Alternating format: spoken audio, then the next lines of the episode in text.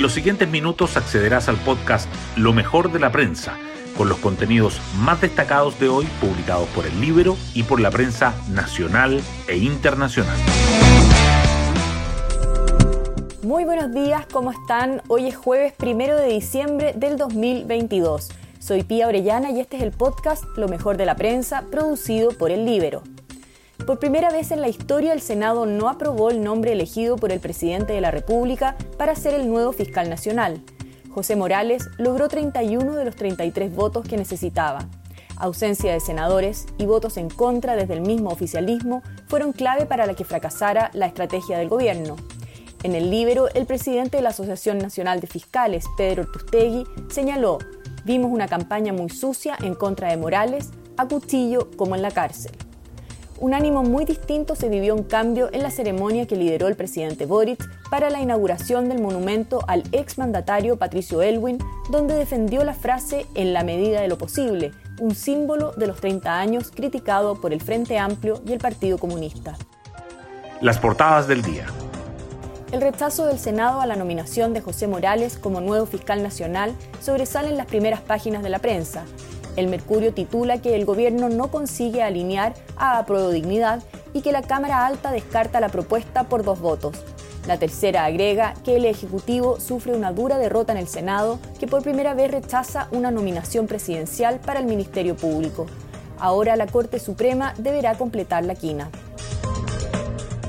Diario Financiero, en cambio, abre con la información de que las ISAPRES alertan que el fallo de la Corte Suprema por tabla de factores obligará a millonarias devoluciones con efecto retroactivo. El Mercurio y la Tercera también coinciden en dedicar su foto principal al homenaje que rindió Boric a Elwin al inaugurar una estatua. Al evento asistieron los exmandatarios Ricardo Lagos y Sebastián Piñera. Eduardo Frey y Michelle Bachelet también fueron invitados, pero enviaron misivas para excusarse. Otro tema destacado en ambas portadas se refiere al diálogo constitucional. El Mercurio informa que el PPD oficializa la apertura a una convención mixta y se cita a encuentro para mañana. La tercera se refiere a la reservada cita Boric Macaya para posibilitar un acuerdo. Además, el Mercurio resalta que Susana Jiménez, exministra de Energía, será la vicepresidenta de la CPC, que el mercado proyecta un negativo IMASEC tras fuerte caída de industria fabril y comercio en octubre, que los tres poderes del Estado se reúnen hoy en la moneda a la espera del fallo de la Haya por el río Silala y que el gremio de jueces suspende por seis meses a Daniel Urrutia de todos sus derechos en la asociación.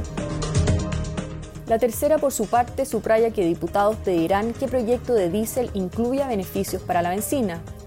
También habla de los nudos del comercio ambulante en Santiago que la alcaldesa Hasler aún no puede resolver y que las protestas en China desafían el sistema de control de Internet más eficiente del mundo.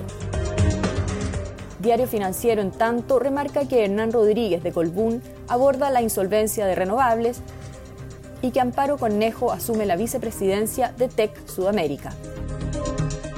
El Libro, en tanto, informa sobre cómo la ONU buscó intervenir en la ley de presupuestos de Chile.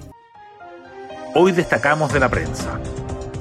Proyectan peor IMASEC desde febrero de 2021 tras fuerte derrumbe del comercio y la manufactura.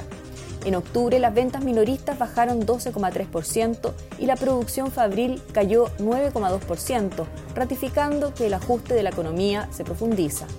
El mercado estima que el índice mensual de actividad económica, que se conocerá hoy, se contraerá entre 2,2 y 3,3%. Un centenar de personas intentó pasar a la fuerza en el complejo Chacayuta, la frontera chilena en Arica y Parinacota, mientras otros grupos se apostaron en otros puntos de la frontera. Personal policial controló la situación. Música Urbana Nacional cierra 2022 con sus mejores cifras. Spotify dio a conocer ayer sus estadísticas del año, donde por primera vez canciones de autoría local lideraron el ranking de lo más escuchado en Chile. Una noche en Medellín consiguió la primera posición.